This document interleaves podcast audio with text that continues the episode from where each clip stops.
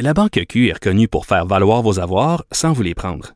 Mais quand vous pensez à votre premier compte bancaire, tu sais, dans le temps à l'école, vous faisiez vos dépôts avec vos scènes dans la petite enveloppe.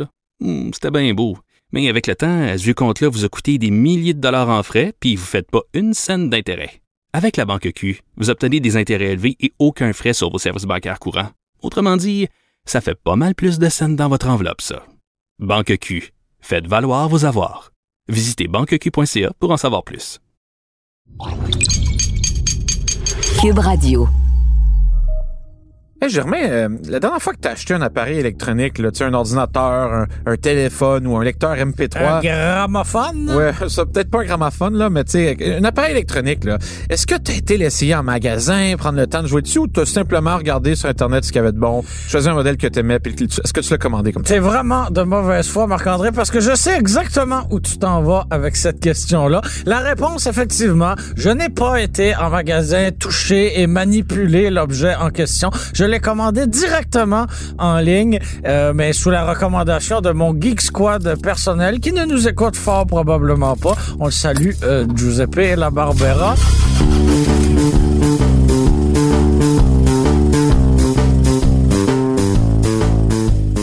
Mais à un contre-exemple, Marc-André. Parce que, bon, euh, j'ai voulu faire un peu comme tout le monde. Hein, c'est une fois n'est pas coutume. Et je me suis procuré euh, deux paires de jeans, euh, deux paires de pantalons en denim bleu en ligne dans une grande bannière américaine dont les initiales sont W et M. Et j'ai pris la taille habituelle que je porte depuis désormais quelques années. Euh, mon tour de taille est assez fidèle. Vous écouterez les bloopers pour savoir quelle est cette taille. Et une fois les deux dites paires de jeans arrivées, il n'y avait pas moyen de les monter plus haut que le mollet. Qu'est-ce que j'ai fait? Je les ai retournés où? En magasin. Et j'ai fait quoi? J'ai acheté finalement deux paires de jeans, deux paires de pantalons en donnant en magasin. Il y a eu trop d'étapes pour simplement acheter deux paires de jeans. Je ne sais pas si ton aventure vestimentaire s'applique à à ce dont on va discuter, mais tu vois, Volvo, ils ont annoncé que toute leur voiture là, allait être électrique d'ici 2030. Ben, ils comptent pour l'occasion mettre fin au modèle du concessionnaire. En effet, on ne pourra jamais acheter une voiture Volvo en magasin. Il va falloir l'acheter en ligne. Il va y avoir quelques points ici et là. là on va pouvoir peut-être voir la voiture, une genre de boutique dans un centre commercial.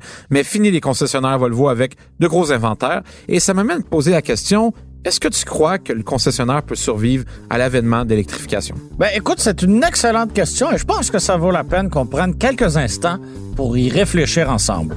Ben, je pense qu'on peut partir là-dessus. On peut partir, oui. On part. On part.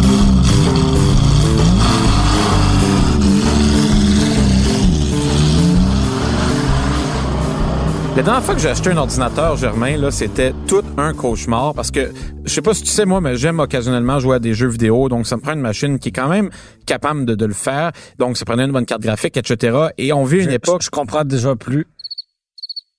La carte graphique, pour ceux qui ne comprennent pas non plus, c'est la, la partie d'un ordinateur qui sert à, à créer une belle image qu'on voit. Et plus l'image est demandante, euh, par exemple un jeu vidéo, ça prend une carte plus forte. Typiquement, un ordinateur normal n'en a pas. C'est une carte intégrée qui n'est pas capable de créer... Euh, comprends images. encore moins. Passons. Tout ça pour dire que ça a été compliqué à acheter parce qu'il y a tellement de modèles différents que je savais pas trop quoi faire. Donc, j'ai passé beaucoup, beaucoup de temps à regarder des, des, des, des essais en ligne sur YouTube ou des, des capsules de chroniqueurs spécialisés en technologie pour finalement me faire une idée. Je la jette sur un site web. Ça arrive par la poste. Puis, c'est pas que j'ai été nécessairement déçu de l'ordinateur, mais il y a plusieurs éléments qui ne m'ont pas plu, notamment la finition du matériel, euh, certaines caractéristiques de la machine au quotidien. Et ça, c'est quelque chose que j'aurais pu voir, tu sais, si j'avais pu vraiment l'essayer, aller quelque part, manipuler l'objet, vraiment passer quelques temps dessus. Un peu comme si j'avais été chez le concessionnaire faire le tour d'une voiture, tu sais. Mais dans le même esprit, j'ai plusieurs amis qui ont acheté un condo ou une maison sur plan, c'est-à-dire que au moment de signer l'achat, eh ben tu as devant toi un champ en friche et ben tu, tu dépenses plusieurs centaines de milliers de dollars pour un condo ou une maison pour lequel tu vas avoir les clés dans un an, deux ans, peu importe. Je n'achète et là euh, j'ai j'ai fait exception à ça. Je n'achète pas un morceau de vêtement sans l'essayer. Alors je me voyais très mal acquérir une propriété immobilière sans même l'avoir de mes propres yeux.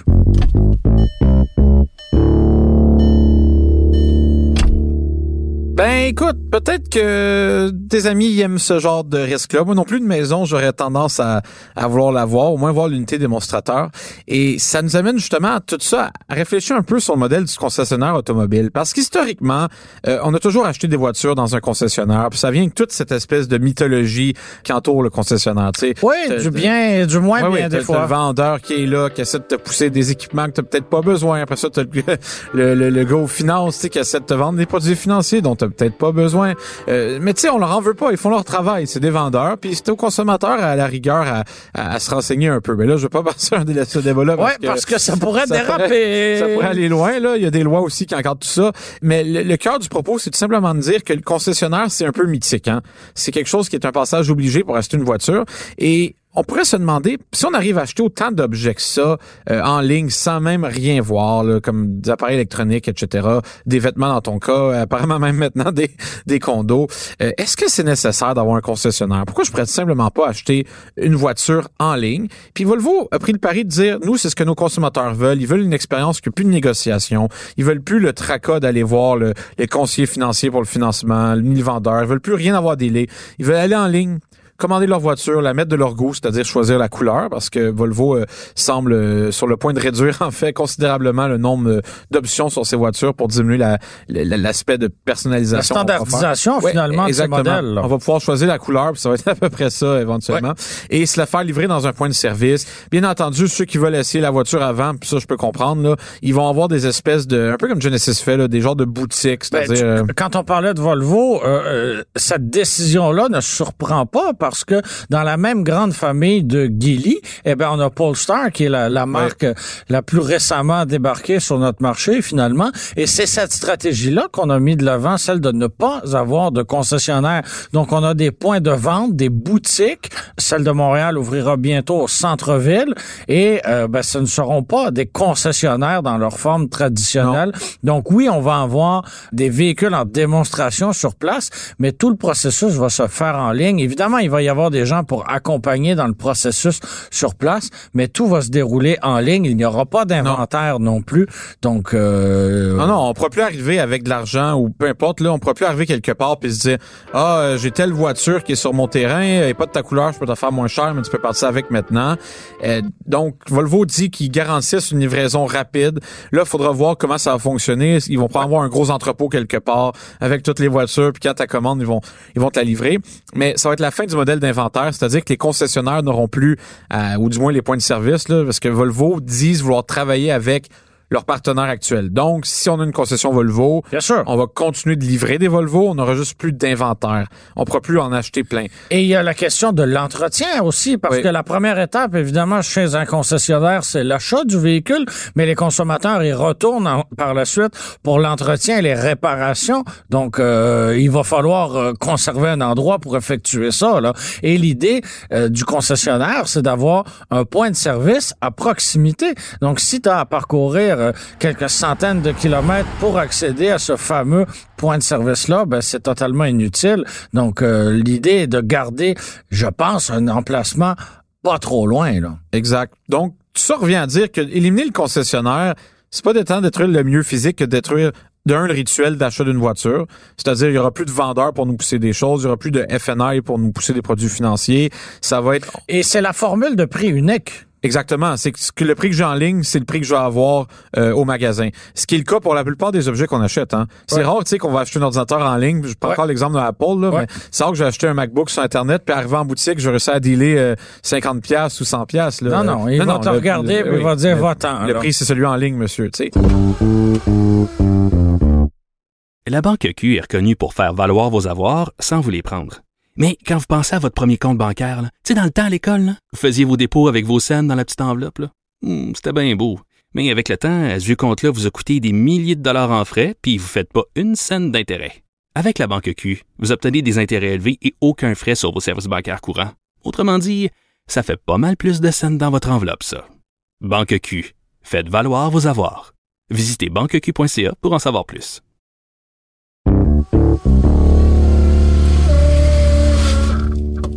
Donc, ça tombe sur le sens un peu que les voitures, ça soit comme ça. Mais c'est tellement ancré. Ouais. Le, le, le, processus de négociation, c'est tellement conservateur et traditionnel comme milieu que je ne sais pas comment ça va se dérouler, comment les concessionnaires vont être réceptifs à ça et les consommateurs, parce que bah on peut pas dire que Genesis jusqu'à maintenant qui qui offre ce système-là, euh, ce soit une très, très grande réussite. Non, là. Genesis, de un, c'est marginal. Et cette approche-là, euh, concierge, là, elle est vraiment unique au Canada. Hein. Oui, je euh, comprends là qu'on va aller chercher le véhicule chez toi et te le ramener, oui, mais pour une marque un peu plus généraliste... Non, n'importe qui qui a du volume peut pas faire ça. Ça n'a aucun bon sens. Non, c'est une sens. question que j'avais posée à, aux gens de Genesis quand j'ai eu l'occasion de reparler l'été dernier. Je dis ouais, c'est bien beau, tu sais, tout ce que vous faites, mais là, vous vendez 100 véhicules par mois. Là. Si vous aviez le volume, ouais. disons, même, même pas de Mercedes, vous aviez le volume d'Infinity ou Lexus, là, Seriez-vous capable de maintenir ça?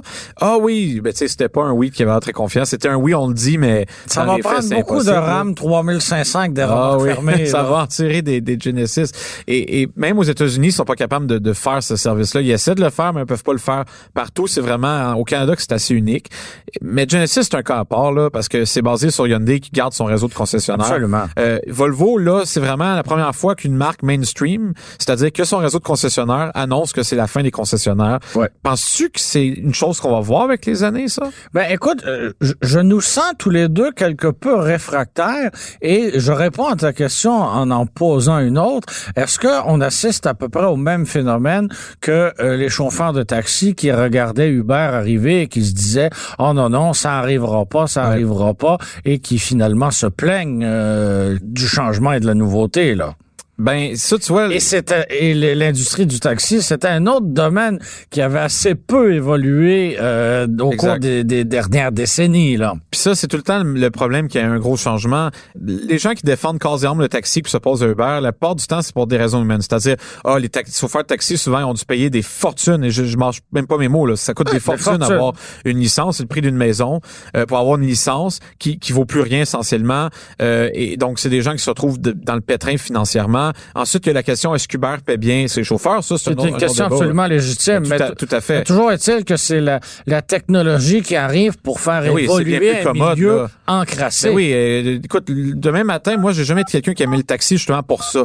T'appelais taxi, peu importe. Ouais, ouais, votre taxi s'en vient, monsieur. Le vieux dispatch au CB. Le gars, il arrive pas, il arrive. Le char est tout pété. La personne est bête, etc. Tandis que tu crées un système technologique que tu commandes avec ton téléphone. Il y a une espèce de sélection naturelle de chauffeurs qui se fait au sens que si quelqu'un est pas bon, il va avoir des mauvaises notes et éventuellement il, sera plus dans Uber. Donc tu es toujours garanti une certaine qualité de chauffeur.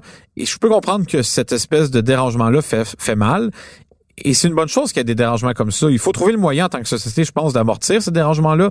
Par exemple, les concessionnaires. Si demain matin ils disparaissaient toutes, là, ben, il y a des gens qui ont des méchantes belles carrières en vente automobile, qui Ouais. arrivent à bien gagner leur vie. Il y a des familles qui dépendent de ces emplois-là. Si demain matin on dit à tout le monde, ben, vous êtes plus des vendeurs, vous êtes des spécialistes de produits. Absolument, voit, qui, je- qui, qui ne sont pas rémunérés à la commission. Eh non, mais ils sont pas moins rémunérés, Ouh. là. Ouais, Parce ouais, ouais. ça- ça va être difficile, de, en étant spécialiste de produits, de continuer à avoir euh, des salaires Ah, aussi ça.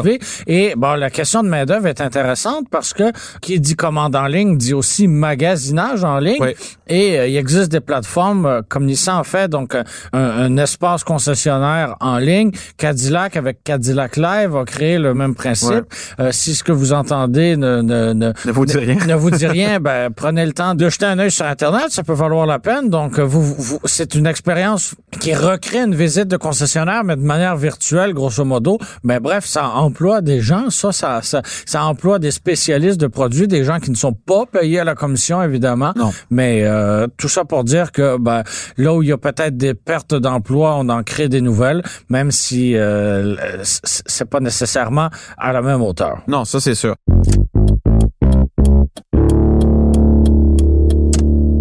Mais tu vois, là, Volvo va le faire, puis apparemment, c'est depuis 2019 qu'ils sont en train de travailler avec leurs partenaires dans le monde, là, parce que pas juste Ouais. au Canada qu'il y a des dealers Volvo, pour arriver à faire une transition. Moi-même, j'avais essayé de rejoindre certaines personnes en concession. Certains se sont dit surpris d'apprendre ça ce matin, mais de ce que je comprends, la plupart des gens en direction le savaient que ça s'en venait. Et ils voient ça plutôt favorablement parce que, oui, ça va être différent côté revenu pour eux, mais au final, euh, c'est avec l'entretien qu'ils vont continuer de faire leur argent. Parce qu'on sait, les concessionnaires, une bonne partie de leur argent vient du, de l'entretien. Et des Volvo, si on se fie à leur réputation en termes de fiabilité, ils devraient en avoir en masse de l'entretien, même si une C'est voiture... pas demain matin que, que, que, que les ateliers de mécanique vont arrêter, Même euh, si la vont voiture- ouais. d'opérer. Même si la voiture électrique est plus fiable à la base, il y a quand même beaucoup de choses au- autour de ça entretenir sur une voiture, notamment Et- euh, freins, pneus, Et on a- bifilasse, etc. là. Depuis le début, on parle d'achat, mais il y a un phénomène qui est très populaire au Québec, entre autres, c'est la location de véhicules. Donc, cette question-là va demeurer. Il va falloir aller retourner la voiture en quelque part. Qu'est-ce qu'on va faire avec cette voiture-là? Donc, est-ce que le point de vente Volvo, qui n'est pas un concessionnaire, va se charger lui-même de revendre le véhicule âgé de Est-ce qu'on ouais. va le... C'est une Exact. question qui demeure un peu... Parce que là, en- il y aurait un inventaire d'usagers, pas de neuf, ben, on aurait une- exactement. Et ça aussi, c'est une belle part de revenus pour certains concessionnaires L'occasion, ouais. de, qui revendent les véhicules d'occasion. Donc, euh, il y, a un- il y a un flou qui continue d'exister. de Parce ce que si côté-là. j'achète ma Volvo en ligne puis un véhicule en échange, il faut que quelqu'un évalue le véhicule. Ouais. Tu sais, je peux pas juste écrire le kilométrage plané, il faut que quelqu'un Ben l'inspecte euh, visuellement effectivement. Et, et tout là. Donc ça va impliquer que je- si je donne un véhicule en échange, je fasse affaire avec un point de Et- service qui va maintenir une certaine euh, expertise à ce niveau-là. là. Et tout dépendant de l'endroit où tu te situes au pays, ben, le véhicule peut valoir plus cher ou moins Ça, cher. c'est vrai On aussi. va prendre l'exemple d'une Yaris. Elle vaut pas mal plus cher au Québec qu'en Alberta. Là. Non, ils en veulent pas vraiment les Albertains. Ben non, cette exactement. petite Donc, on peut pas euh. avoir un système informatisé, euh, centralisé euh, à Toronto qui gérerait Non, Là. non, exactement. Et, et tu vois, je pense aussi que ça va dépendre beaucoup du type de véhicule, étonnamment, la disparition ou pas d'un- de concessionnaire. Parce que, par exemple, j'ajoute une Camry, je pense que ça, ça peut bien se faire en ligne, mais tu prends des véhicules qui ont énormément de niveau de personnalisation, un pick-up par exemple, Ouais. ou même une Porsche. Tu sais, si on connaît moindrement Porsche, on sait là, chaque chose sur la voiture est personnalisable. Ça va de la couleur du de l'arrière-plan de ton tableau de bord à la couleur des poignées, à la couleur du signe Et tout de est ton modèle. etc. agençable. Exact. En plus, donc, eux, je peux comprendre que si j'achète une Porsche 911, en ligne, tu peux tout faire. Tu peux tout choisir les 15 000 options, là. C'est c'est juste très long à faire. Mais tu pourrais des fois vouloir être, être assisté d'un expert qui pourrait t'aider, blablabla. Au moins voir les matériaux, parce qu'en ligne, ça fait pas nécessairement justice quand tu choisis un bois plus que l'autre, etc. Et les maudits pick-up, là, la longueur Ouais. des boîtes, le différentiel ci, différentiel ça, suspension ci, suspension ça. Ça avec, ça va bien qu'un concessionnaire. Et finalement, commercialement parlant, là, t'achètes 200 Silverado demain matin. Tu vas juste aller sur chevrolet.ca, faire ton Silverado, puis dans la petite boîte, cacher 200 au lieu de 1, puis mettre ça dans ton panier, puis passer à l'achat. Je pense que ça va Et te prendre quelqu'un pour ta, ta carte de crédit.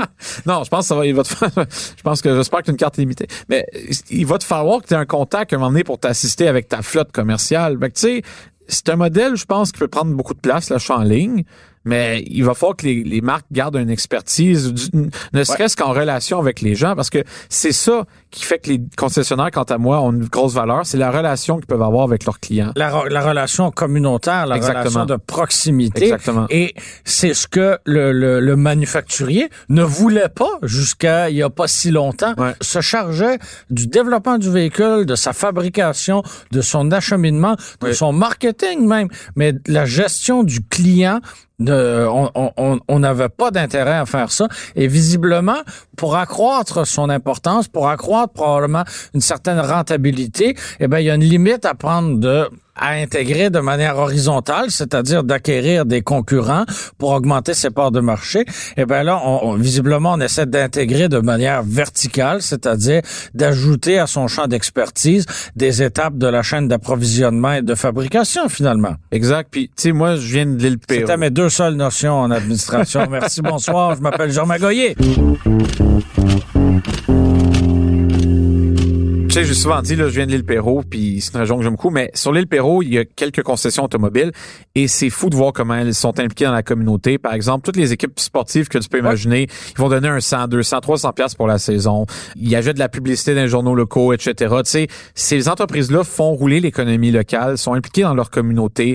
Je sais qu'eux, ils font ça. Je suis pas, je suis pas fou, là. Je sais qu'ils font ça pour éventuellement fidéliser des gens. Bien sûr. Et avoir une belle faire, faire parler du, du, du réseau au parce que souvent, c'est des groupes, ce sont ouais, des groupes. Exactement. Exactement. Mais ça reste des groupes qui engagent des gens du coin, qui donnent des bons salaires à des gens du coin, puis qui participent énormément dans l'économie locale. Et c'était seulement des points de vente, de livraison, blablabla, ils seraient plus capables de le faire dans le même ordre. Et c'est ça un peu la, la tragédie là-dedans. Est-ce que le progrès euh, devrait avoir raison de tout? C'est toujours la question qu'on se pose en tant que société. Hein? Mais bon, je pense que c'est un peu euh, avec ce genre de réflexion-là qu'on va conclure le, le, le débat, c'est-à-dire 100% pour l'achat en ligne, 100% pour que ça soit plus simple. Pour l'évolution, pour, euh, pour l'amélioration des processus, euh, Ah oui, ab- tu peux- absolument. Tu peux pas être contre Mais- le prix unique non plus, comme on disait, mais... Mais je sais pas à quel point l'industrie est prête et surtout à quel point le consommateur est prêt. Je pense encore une fois que ça va vraiment dépendre du type de véhicule. Puis ça va dépendre, est-ce que tu es fidèle à une marque ou pas? Est-ce que tu connais ton vendeur depuis longtemps? Est-ce que tu aimes aller dans le commerce? Écoute, j'ai vu des gens, pour ne pas le nommer, là, chez Chevrolet Le Perrault, qui allaient là prendre leur café le matin. Oui. Ils rentraient dans le département des pièces, puis ils parlaient avec les gars. Puis les tu sais, genre, ça c'est plate, mais ça devient des milieux de vie pratiquement, ces concessionnaires-là. Et, encore une fois, ça, reste des, des joueurs importants dans les économies locales. Donc, j'espère que si cette transformation-là devient, tu sais, elle, touche plusieurs marques, là, ben j'espère que ça va pas se faire au détriment de ces entreprises-là. J'espère que ça va être fait de manière harmonieuse. Oui, l'achat en ligne, OK, livraison, tout ce que tu veux, mais il faut que les concessionnaires trouvent le moyen de demeurer ces joueurs locaux importants-là. Même si ça reste en vendant des voitures au final.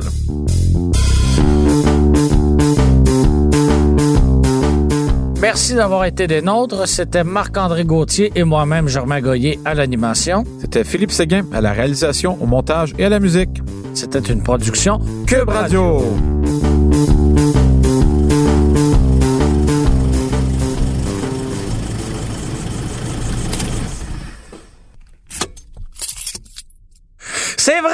J'ai acheté des 30-32 chez Walmart, man, pas capable de les monter aux genoux. T'as pris du mollet, ça veut dire ça?